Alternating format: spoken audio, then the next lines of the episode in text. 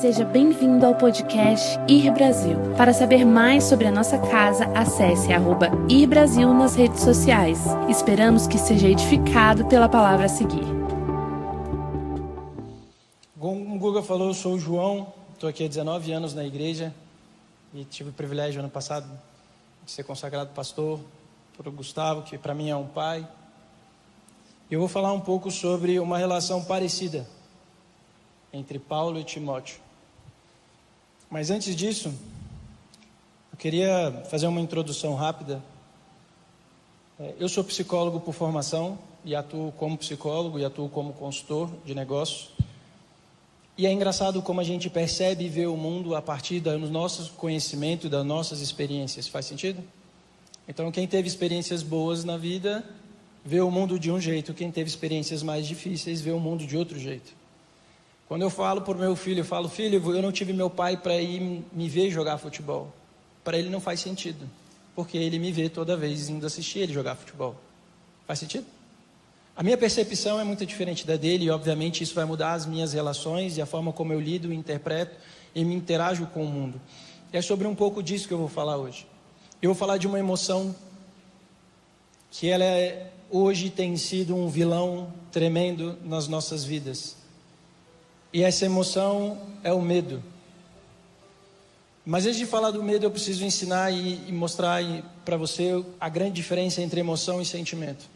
Emoções nós temos seis básicas, ok? E elas são alegria, tristeza, medo, nojo, raiva e surpresa.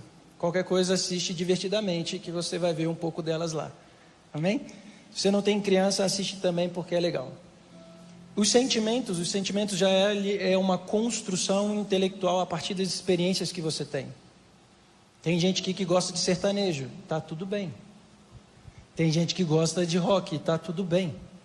Tem gente que gosta de coisas diferentes porque foi exposto, exposto às coisas diferentes. E isso, obviamente, gerou sentimentos diferentes. Eu costumo falar isso muito para as pessoas que começam a se relacionar. Eu falo assim: o amor que você está dizendo para o outro que você sente é o mesmo que o outro está dizendo para você? Faz sentido? Você nunca parou para pensar nisso?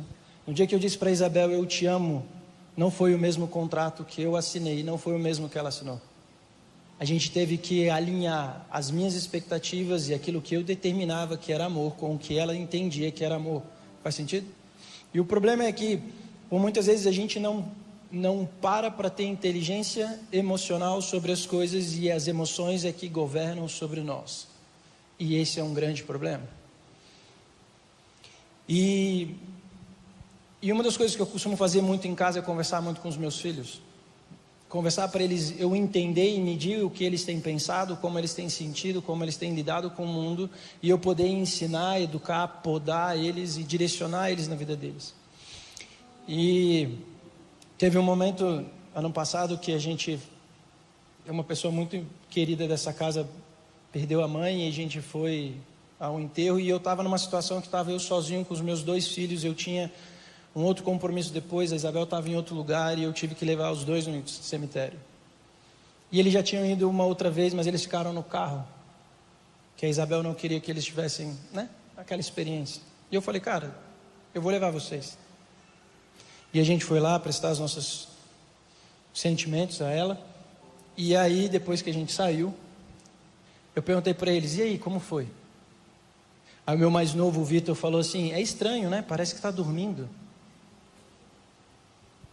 E na Bíblia, sono e morte são semelhantes. Ei, Lázaro está dormindo. Não, não, não, Lázaro morreu. Enfim. E aí, o meu mais velho falou assim: Poxa, deve doer morrer. E aí o Vitor respondeu assim: É, mas se doer, vai doer rápido, porque depois eu vou estar no céu e vai estar tudo bem.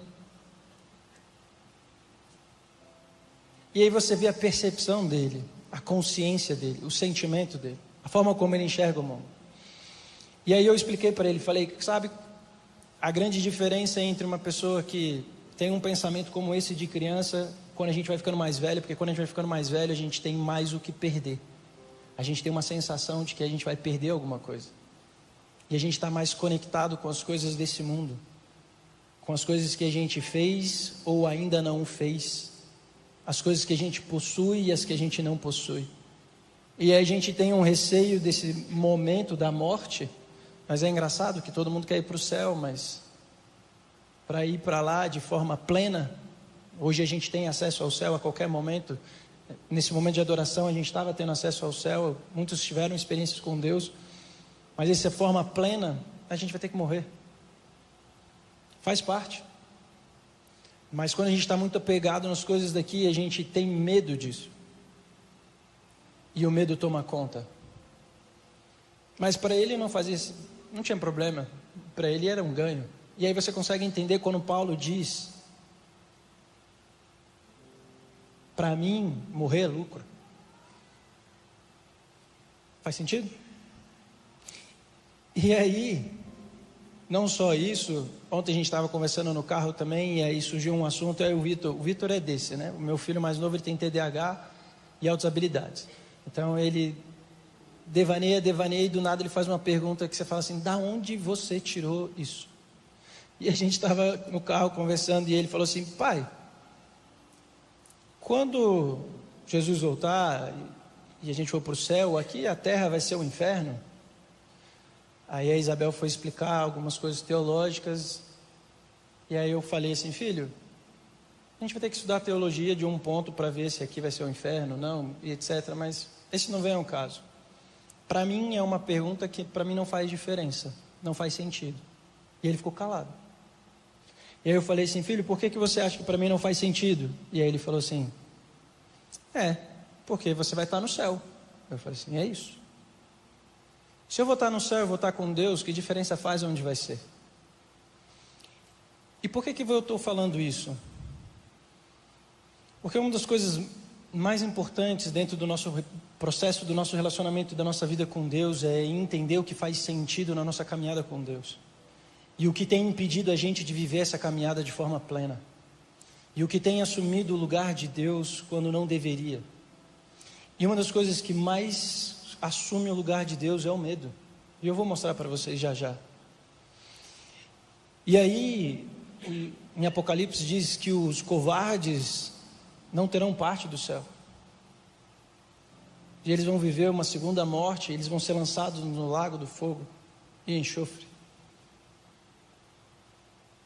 Os covardes, esse termo em grego é medo, timidez, covarde. E durante muito, muito, muito, muito tempo a igreja trabalhou sobre a primícia do medo. Se você não fizer isso, então isso vai acontecer. Você vai para o inferno, Deus vai te punir. Porque Ele é o carrasco que está lá em cima só esperando você errar para falar assim: haha, você errou, deixa eu te machucar. E deixa eu te falar: eu, como pai, não faço isso. E eu não sou o melhor pai. Ele é um bom pai, o perfeito. Se eu, que não sou o melhor pai do mundo, não anseio que os meus filhos errem, para eu puni-los, quem dirá Deus? Então, essa é uma mudança teológica da sua mentalidade de Deus que precisa mudar. Hoje, Deus ele é bom é em todo o tempo. E ele não se alegra quando você erra. Mas ele corrige a quem? Ama. E ele só corrige quem ama. Então, se Deus está te corrigindo, amém. Se ele parar de corrigir, tem um problema. Então, ama a correção, é o que diz a Bíblia. E aí eu queria ler um texto, bem rapidinho, antes de eu entrar na palavra em si, que é de uma música que eu gosto, que é do Zac Williams, e que eu fiz algumas mudanças, obviamente, mas ela diz mais ou menos assim. Eu vou ler bem rápido. Quando ele disse que você não é bom o suficiente quando ele disse que você não está certo. Quando ele disse que você não é forte o suficiente para travar uma boa luta. Quando ele disse que você não é digno. Quando ele disse que você não é amado. Quando ele disse que você não é bonito. Que você nunca será o suficiente. Ele vai tirar o seu fôlego, ele vai parar o seu caminhar, ele vai roubar o seu descanso, ele vai roubar a sua felicidade. Quando ele disse que você é um problema, quando ele disse que você estará para sempre sozinho, quando ele disse que você deveria fugir, quando ele disse que você nunca encontrará um lar, quando ele disse que você estava sujo e deveria ter vergonha. Quem é esse que te acusa? Quem é esse que te difama? Quem é esse que te percebe? Quem é esse que te inflama? Quem é esse que te sufoca? o medo e ele é um mentiroso. Lance o seu medo no fogo, deixe o fogo cair e expulsar todos os seus medos. Deixe o fogo cair e sinta todo o amor de Jesus. Amém? E aí eu quero ler um texto que é o texto base para a gente conversar hoje. Então eu queria que você abrisse a sua Bíblia em 2 Timóteo 1. Enquanto você abre a Bíblia em 2 Timóteo 1, eu vou dar o contexto desse texto. Timóteo ele escreveu várias cartas, várias epístolas, e essas em especial ele escreveu a Timóteo. E quando ele escreve a Timóteo, ele está preso.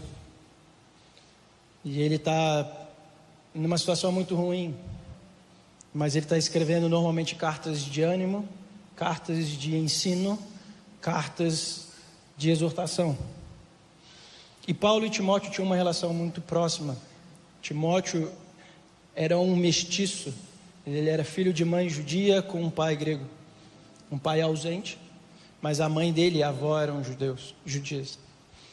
E provavelmente, segundo a narrativa, Timóteo se converteu ao cristianismo e entendeu Jesus como Senhor e Salvador em uma das viagens missionárias de Paulo. E passou então a trabalhar com Paulo, a caminhar com Paulo. E esteve presente em várias, em várias viagens missionárias com ele e era considerado por Paulo um filho. E Timóteo, então, ele, ele era um líder novo de uma igreja nova num momento muito delicado, onde os cristãos eram perseguidos, onde estava se construindo um monte de coisa e havia uma perseguição muito grande, existiam falsos profetas, pessoas dizendo coisas diferentes, e existia esse conflito, que não é muito diferente de hoje. Pelo contrário. E nesses grandes desafios que eles enfrentavam, Paulo então escrevia a Timóteo, falava para Timóteo ser um bom líder, quais as condutas que ele tinha que ter e etc. E aí então a gente lê 2 Timóteo 1, que diz assim: Por esta razão, pois, te admoesto que reavives o dom de Deus que há em ti pela imposição das minhas mãos. Porque Deus não nos tem dado espírito de covardia, mas de poder, de amor e de moderação. Não te envergonhes, portanto, do testemunho do nosso Senhor nem do que nem do seu encarcerado que sou eu. Pelo contrário, pratica, participa comigo dos sofrimentos a favor do Evangelho, segundo o poder de Deus que nos salvou e nos chamou com santa vocação. Não segundo as nossas obras, mas conforme a sua própria determinação e graça que nos foi dada em Cristo Jesus, antes dos tempos eternos e manifesto agora, pelo aparecimento do nosso Salvador Cristo Jesus o qual não só destruiu a morte, como trouxe à luz a vida e a imortalidade mediante o Evangelho, para o qual eu fui designado pregador, apóstolo e mestre, por isso estou sofrendo estas coisas. Todavia não me envergonho, porque sei em quem tenho crido e estou certo de que Ele é poderoso para guardar o meu depósito até aquele dia. Mantém o padrão das sãs palavras que de mim ouviste com fé e com o amor que está em Cristo Jesus guarda o bom depósito mediante o Espírito Santo que habita em nós. Amém? E eu quero destacar algumas partes desse texto.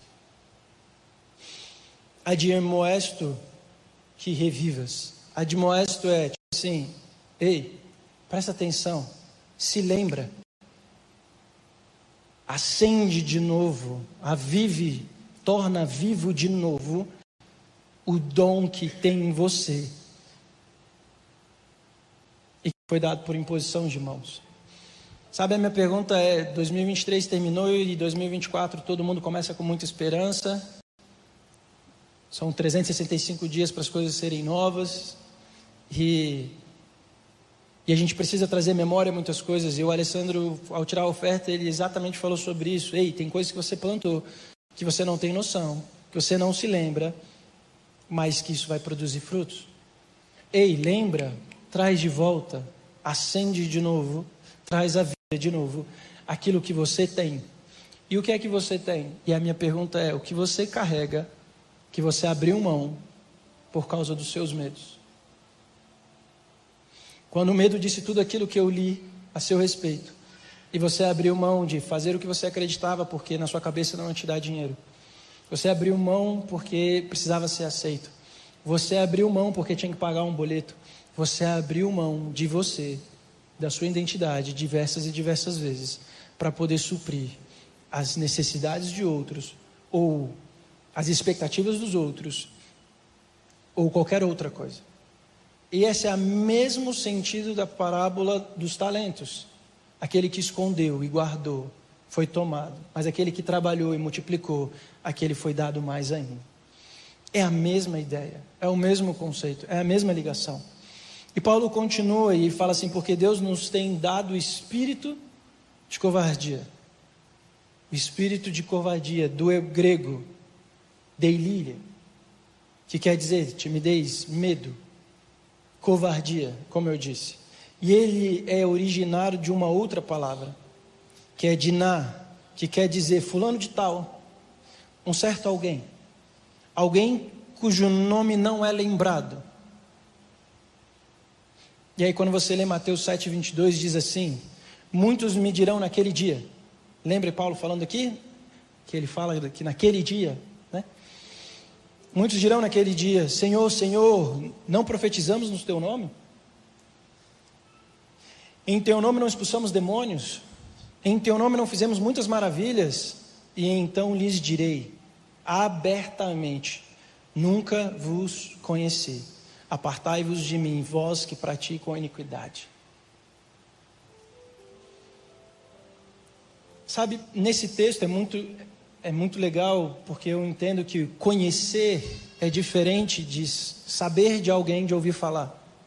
Todo mundo sabe do Neymar, o que ele tem feito, ele se expõe nas redes sociais, na televisão, mas ninguém conhece ele de andar com ele, conhece? Todo mundo sabe quem está exposto nas redes sociais ou em outros lugares, mas não consegue dizer que conhece de fato porque não anda.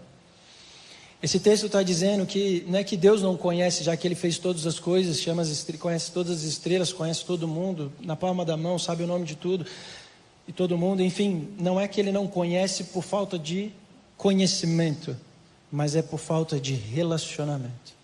E é exatamente sobre isso esse ano. Um tempo de intimidade, de profundidade, de relacionamento, se fazer conhecido. Você precisa e isso é muito interessante dentro da psicologia, e eu vejo muito, quando a gente é muito machucado pelos nossos relacionamentos frustrados, o que a gente faz é que a gente se fecha. Então a gente não confia em ninguém, a gente não se abre para ninguém. E eu ouso dizer que existe uma curva normal nas lideranças, onde eles sabem servir, sabem ajudar, sabem dar, mas não sabem receber, ser ajudados ou pedir ajuda. E a maioria dos líderes caem por causa disso. Eles se quebram por causa disso. E aí você vê pastores cometendo suicídio. Por quê? Porque não entenderam que faz parte do ser humano, da natureza humana, se fazer conhecido.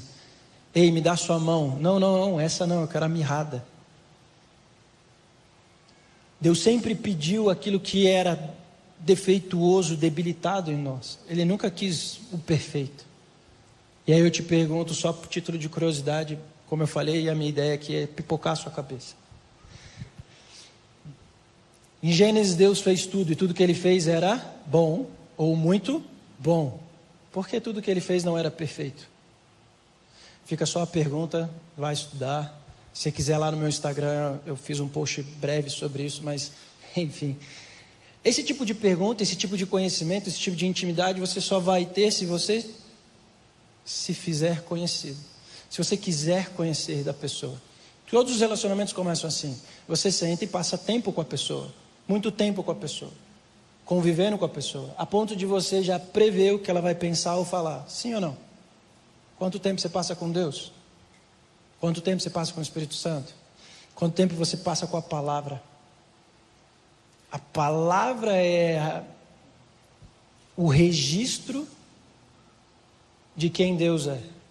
Aqui você vai encontrar os seus valores, o seu modo operante, o seu modo de pensar, os seus atributos. Você vai encontrar ele personificado em Jesus Cristo e você consegue perceber ele. Mas quando eu não tenho relacionamento e intimidade, eu conheço um Deus pelas pessoas do púlpito. E isso é um problema grave. Porque é a mesma coisa de você ouvir sobre o Neymar por uma notícia de televisão. É a mesma coisa de você ouvir de um pastor por uma mídia de televisão, rede social, seja lá o que for. Não é assim. É como a gente costuma acusar as pessoas. E olha só que engraçado. Teve a mega da virada, né? E todo mundo já viu esse meme, né? Do menininho que jogou a mega, deu para a mãe, pediu para ela fazer o jogo e ela não fez e ele ficou feliz porque ele tinha ganho na mega da virada, mudou a vida dele e a mãe dele não jogou o jogo. E é muito fácil a gente do lado de cá julgar a mãe que perdeu 80 milhões e falar que burro. E talvez não se colocar nos sapatos de talvez você estar tá com a vida corrida ou de você olhar para uma criança e falar assim, é, ele não sabe o que está fazendo. Mas a gente vai bater, vai bater, vai bater muito. Porque é mais fácil bater do que dar as costas para a correção. É por isso que a Bíblia fala e chama a gente a correção. Mas enfim, voltando para cá. Deus não nos chamou para ter espírito de medo. Deus não nos chamou para covardia. Deus não nos chamou para ficar parado. Deus não nos chamou para perdermos a nossa identidade porque achamos que não vamos dar certo ou porque alguém disse que a gente não ia dar certo. Deixa eu te falar, como pode vir algo bom de Nazaré? Era essa a pergunta das pessoas. E só veio o Salvador do mundo, o homem que dividiu os tempos. Seja você, seja cristão ou não cristão, o mundo é dividido entre antes dele e depois dele. Não importa a sua história, não importa qual é quais foram os desafios ou os empecilhos que você coloca na sua cabeça. Hoje, essa é, o, essa é a geração que mais sofre de ansiedade, que é um medo que ainda não é real e a gente de fato nem tem problemas eminentes de risco de vida. Eu vou te dar um exemplo. A geração Baby Boomer foi a geração que mais viveu guerra. Primeira, segunda, Guerra Mundial e talvez o seu avô, o seu bisavô, seja alguém que tem uma história assim para contar. Viveram a gripe espanhola e vários outros problemas. Eles tinham problemas assim, que eles viam face a face. Nós não temos esses problemas. E o mais perto que a gente viveu foi a pandemia, que a gente ficou um ano fechado. E a gente lidou muito mal com isso. O índice de suicídio aumentou absurdamente, doenças mentais absurdamente, casamentos destruídos e um monte de coisa. O celular é o seu maior inimigo hoje, é a maior fonte de ansiedade. E em vez de ser uma ferramenta, ele é o Senhor sobre você. E é engraçado porque é exatamente isso. Deus está falando assim: ei, ei, você está perdendo a sua identidade. Você está deixando de ser você por uma coisa que você assumiu como sendo sua. Por uma experiência ou porque alguém disse. Eu lembro meus filhos queriam brincar e eu e aí meu filho tinha um ano e meio, dois, e ele queria subir aquela escada para descer a escorrega. E tinha um degrau que estava faltando. Então eu fiquei do lá atrás dele, segurando ele, falei, sobe. Aí ele subiu. Na segunda, sobe, ele subiu. Na terceira, eu fiquei atrás, falei, pode subir. E eu não encostei nele. Na quarta, porque criança é assim, ela vai repetir até. Na quarta ele subiu e eu atrás. Na quinta eu dei um passo para trás. Na sexta, dois. Na sétima, ele já estava sozinho. Eu preciso dar um ambiente de segurança. Outras ocasiões, o meu filho brincando na rede, eu falei assim, cara, você vai cair, vai se machucar. Ele caiu, se machucou. E aí eu falei assim, vamos para a rede de novo. Ele falou assim, eu não quero. Eu falei, você vai para a rede. Mas eu não quero. Eu falei, assim, mas você vai para a rede. E agora você vai fazer do jeito certo. Se eu não estimulo, se eu não forço ele a romper um medo, porque agora ele está com a dor recente na cabeça, eu vou ensinar para ele que quando ele tiver dor, quando ele tiver medo, ele tem que fugir, ele não pode mais fazer de novo. E eu vou dizer para ele: não, você pode, mas tem que fazer do jeito certo.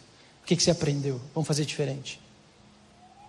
E o problema é que a gente não pensa isso nos momentos de dores, nos momentos de dificuldades. É, a gente só pensa em se afastar, em se preservar. Mas Deus é muito claro que aquele que tenta preservar a sua vida perde, mas aquele que, por amor dele, abre mão da sua vida, encontra ela. Mateus 16.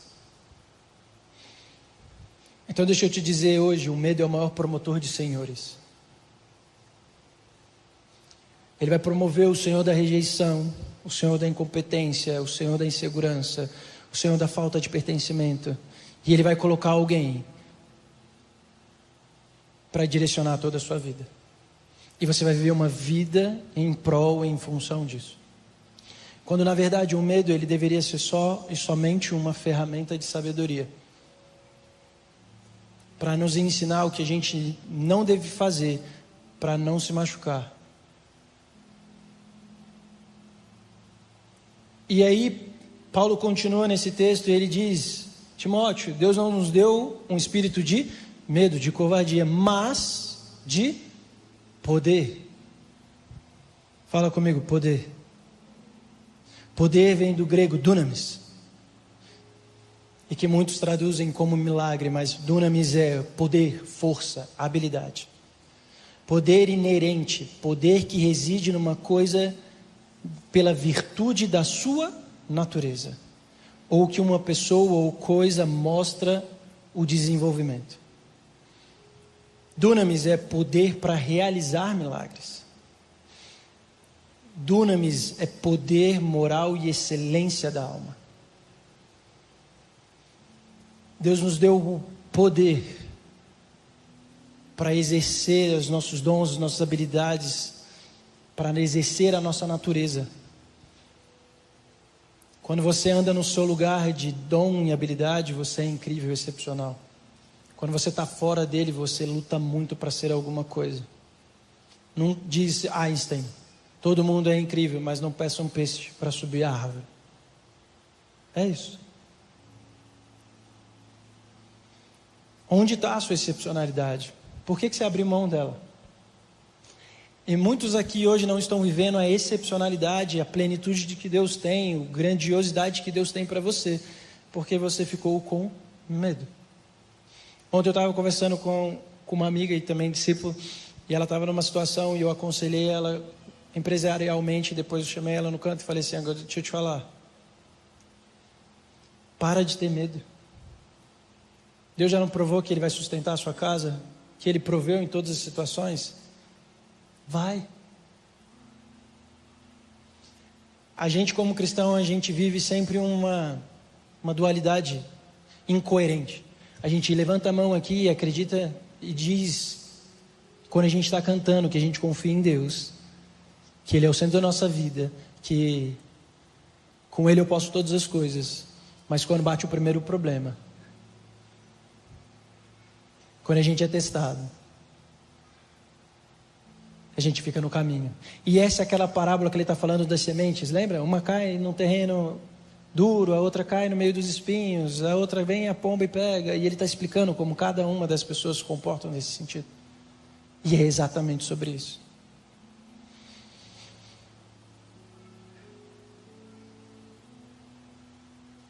Então a minha pergunta é: o que você tem nas mãos?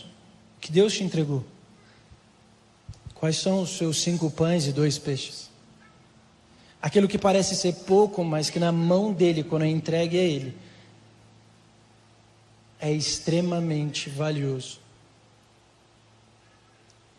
O que você tem na mão, um cajado, é com isso. É isso que a gente vai usar para libertar o povo. O que você tem na mão.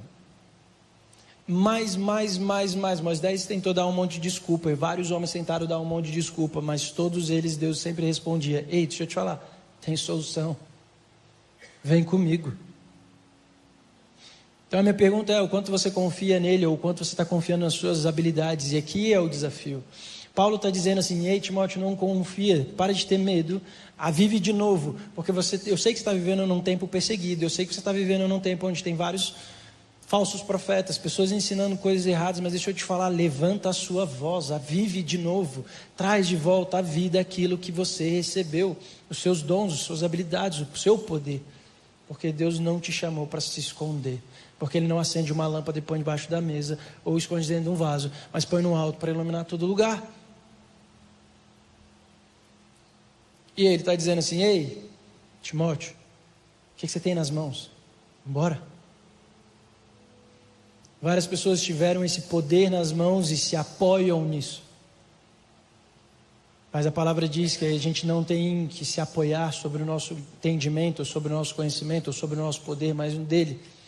Então você pode ser grande sim, se você for muito bom naquilo que você faz.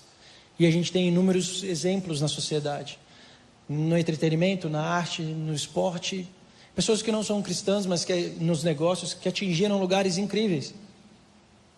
Pelos seus dons, pelas suas habilidades, adquiriram poder. Mas estão vazios. Eu vejo na internet a Luísa Souza reclamando de depressão. Eu vejo na internet e vejo na minha história. Eu vi o Kurt Cobain estourar a cabeça dele. E era o cara que estava no ápice do momento do rock mundial. Eminem Winehouse, Adriano Imperador, Robinho, Daniel Alves. Todos que tinham poder, mas que sempre estiveram incompletos. E por causa e ainda e, e apesar de terem adquirido grandeza pelos dons e habilidades que tinham, perderam tudo. Então, sim, é importante a gente entender que Deus nos deu o espírito de poder, mas esse poder precisa estar sobre ele, debaixo dele. Ele precisa ser submisso a Deus. Do contrário, você vai cair na sua armadilha que o diabo preparou para você mesmo. Tudo bem, eles se livraram do medo. Eu só fazer um parênteses. Um livro muito legal do C.S. Lewis, que é o Diário de um Diário de um Diabo, seu jovem aprendiz. Ele fala muito sobre essas pegadinhas que a gente acha que a gente se livrou e a gente sempre está ali cercado. Mas é, é interessante, então assim, me livrei do medo, tenho poder, tenho coragem, estou indo. Legal, agora você acha que você é suficiente em si mesmo. Aí você caiu numa armadilha. Se você não submeter todos os seus dons, todas as suas habilidades a Deus. Amém? Faz sentido? Então, quem busca poder é porque não sabe quem é, logo não tem identidade. Porque ele está buscando um, suprir um buraco, ou tapar um buraco que ele tem. Mas quem tem poder sabe quem é. Ele não busca ter poder, ele sabe que tem. E em vez dele buscar mais, ele compartilha. É simples assim. Pensa comigo, Jesus ele andava nos lugares e ele via muitas pessoas doentes. E tem uma história que eu gosto de falar sempre, ele entra num lugar, no tanque de Betesda, e ele é enorme, enorme, enorme, enorme. É tipo uma piscina, tipo isso aqui, é grande. Você achava que era aquele poço pequenininho de filme, né? Você joga lá um baldinho e pega água. Não, ele é gigante. E um monte de gente doente. Ele entra lá e cura uma pessoa. E vai embora. Por quê? E na sua oração no Getsemane ele fala assim: Pai, cuidei de todos que você me deu. Não perdi nenhum, exceto aquele destinado à petição. Mas ele estava falando de Judas, mas Jesus, apesar de ter todo o poder, e na nossa mentalidade infantil, a gente acha que ele tinha que botar o pé na porta, né? E fazer coisas pirotécnicas. E subjugar algumas pessoas com o poder dele. E ele não fez isso. E por isso ele foi loucura para os homens, inclusive para os judeus. E eles não conseguem enxergar que esse era o Messias. Porque eles imaginavam que Deus tinha que fazer de um jeito. E não se submeteram à verdade de Deus, da forma de Deus. E esse é o nosso problema. A gente quer assumir o lugar dele para dizer como ele tem que fazer as coisas, em vez de estar submisso para aceitar do jeito como tem que ser. Tenha, entenda que você tem poder.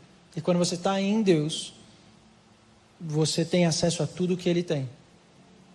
Mas se você for fazer uso para si, Ele vai arrancar de você.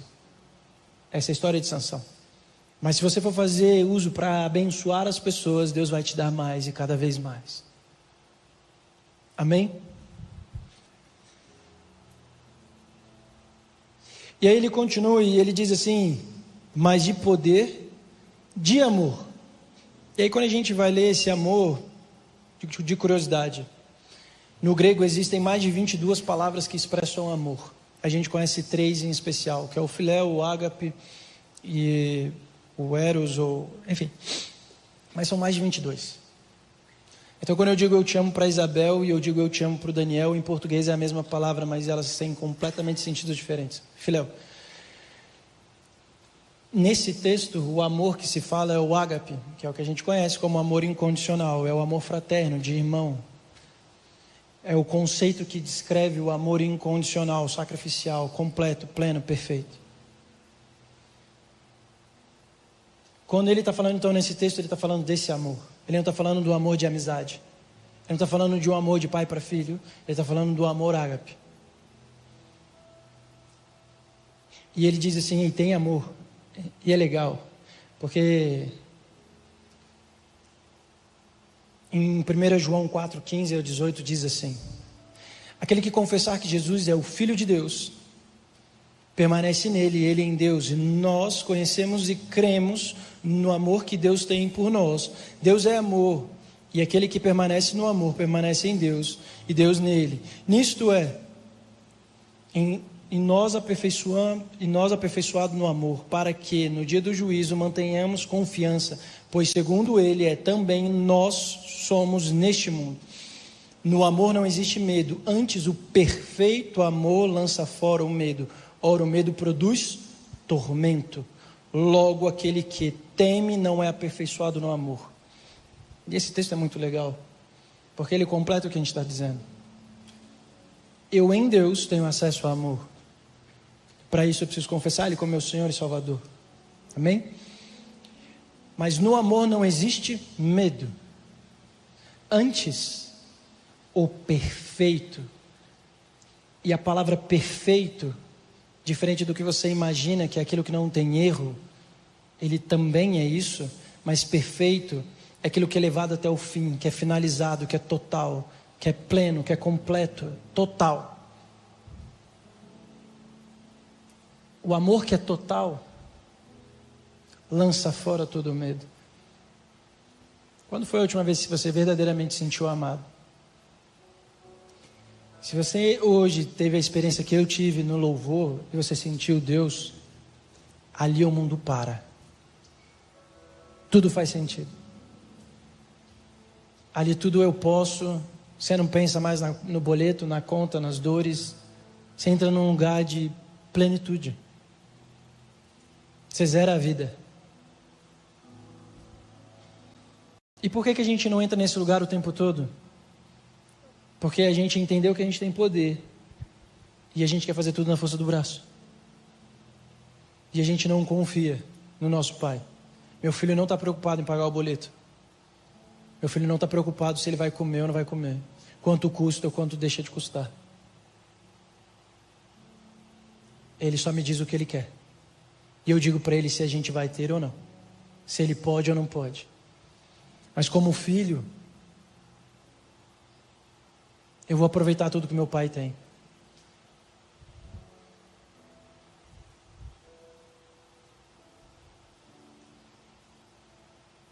Mora, o medo produz tormenta. Tormenta do grego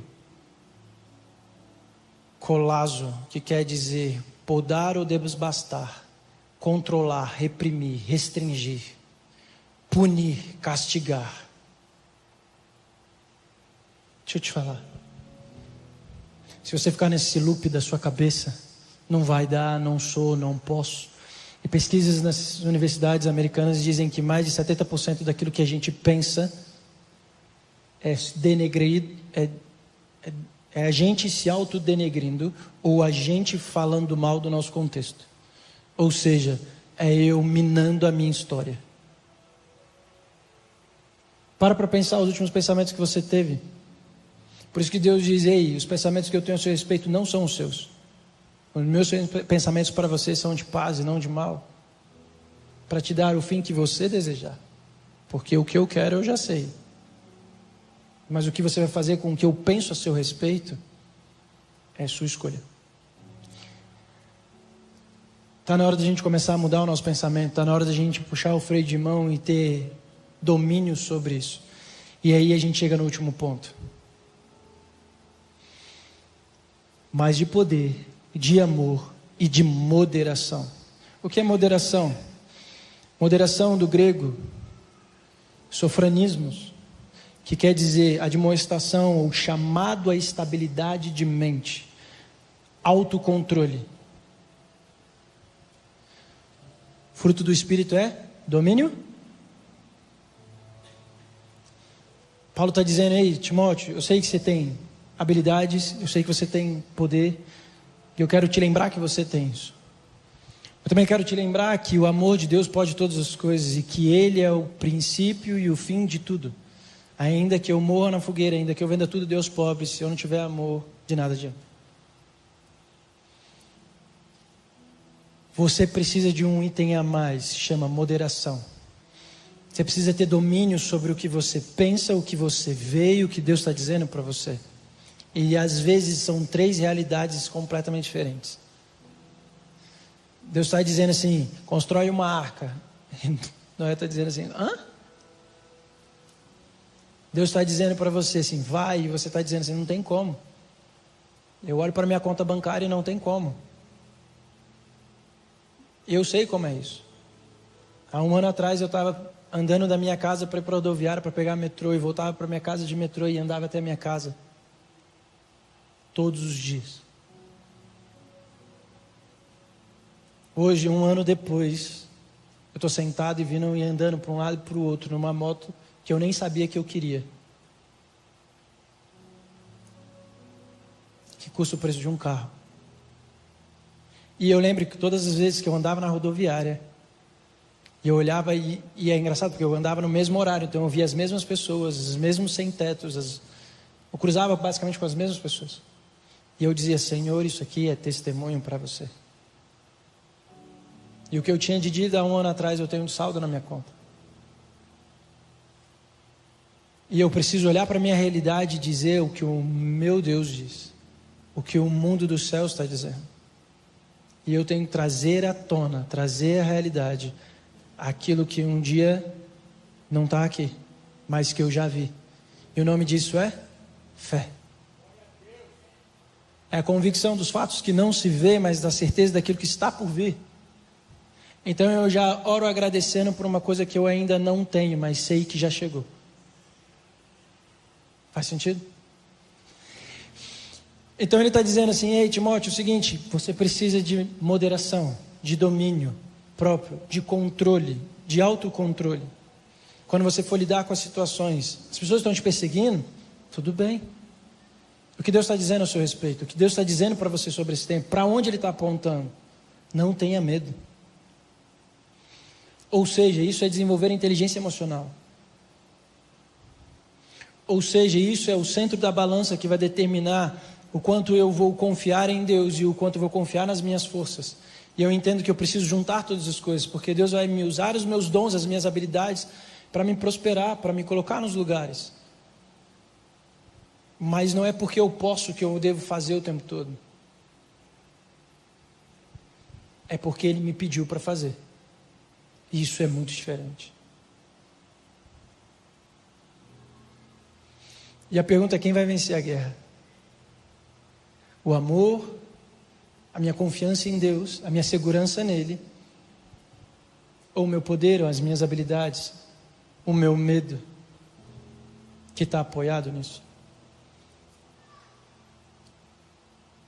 E aí eu quero só enfatizar esse final que ele diz assim: mantém o padrão das sãs palavras. Mantém o padrão. Não se amolde às coisas. Não ceda. Hoje a gente está vivendo num mundo que é muito difícil você ir para as redes sociais e falar qualquer coisa ou conviver com as pessoas. Eu entrei numa loja no Conjunto Nacional ano passado e eu entrei e quem veio me atender, eu olhei e falei assim: e agora? Como que eu vou fazer? Porque era um homem, mas ele estava vestido de mulher. E obviamente. E aí eu, é ele, ela, ele. E eu fui trocar uma roupa masculina e na loja eu olhei e só tinha roupa feminina. Eu falei assim, e agora, né? Você, meus filhos, minha esposa, eu falei assim, eu falei, tudo bom? Tem roupa masculina aqui? Ele falou, não. Essa é a única loja desse que só tem roupa feminina, você vai encontrar em tal lugar. Eu falei, tá bom, obrigado. E quando eu saí, meus filhos ficaram assim, né? Tipo, e agora? Eu falei, cara, bem-vindo ao seu mundo. Meu mundo não tinha essas guerras, você vai ter. Mas eu preciso ser firme. no que eu acredito. Eu tenho que respeitar as pessoas, mas eu tenho que ser firme no que eu acredito. Eu não posso submeter as minhas verdades aos confortos desse mundo para não ter embates. A Bíblia diz que a gente acredita no casamento heterossexual. A Bíblia diz que a gente acredita numa família tradicional. Qualquer coisa diferente disso, eu respeito, mas não concordo. Não concordo. E eu não vou abaixar minha cabeça para dizer que eu concordo para ser aceito. Ainda que eu seja cancelado, está tudo bem. E eu não ia falar isso, não, mas deixa eu fazer um parêntese. Moisés, o povo estava com sede, e ele falou assim: Senhor, eu preciso de água. E Deus falou assim: bate a rocha. Ele foi lá, bateu, deu água, deu água para todo mundo, todo mundo ficou feliz, certo? Deus gostou, aprovado. Moisés foi lá, fez um milagre, está tudo certo. Povo feliz.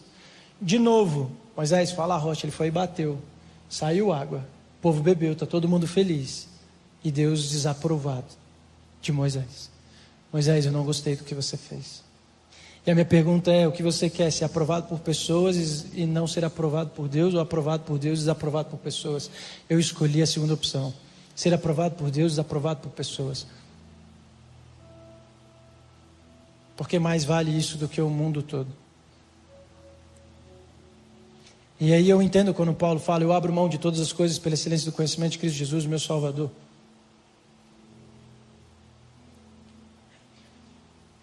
E aí ele termina dizendo assim: Ei, mantenha o padrão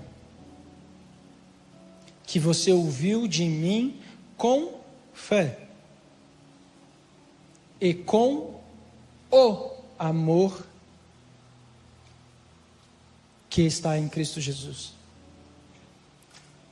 Não adianta você ouvir. Talvez você esteja com depressão, talvez você esteja triste com a sua história, talvez você esteja preocupado com as notícias que você recebeu recentemente. Mas não adianta você ouvir e isso cair no terreno duro. Não adianta você ouvir, vir o pássaro e pegar a semente.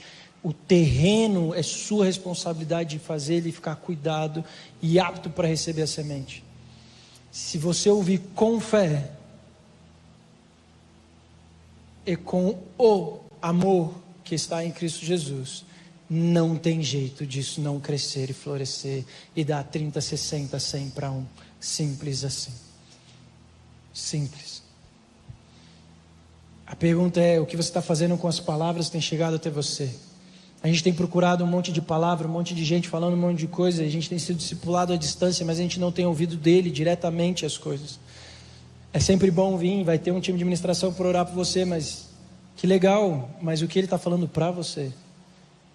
E a gente está atrás de palavra, atrás de palavra, atrás de palavra, atrás de palavra, e a gente não lembra e nem cumpriu a anterior.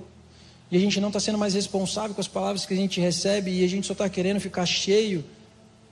E hoje a gente tem morrido mais por causa de diabetes e, e porque tem excesso de comida do que por falta. No mundo e na igreja. Então a pergunta é: o quanto você vai valorizar o que Deus tem dito e feito para você e por você? Guarda o bom depósito guarda o bom depósito. E aí eu te pergunto: quando você está em Deus, o que você teme? Quando você está em Deus, o que é impossível? Quando você está em Deus, o que é maior? Quando você está em Deus, o que importa? Quando você está em Deus, o que Ele diz a seu respeito? Todas as outras coisas são mentiras. Todas as outras coisas que você ouviu e pode ter ouvido do seu pai, da sua mãe, deixa eu te dizer, se está contrário ao que Deus disse a seu respeito, é mentira. Simples assim.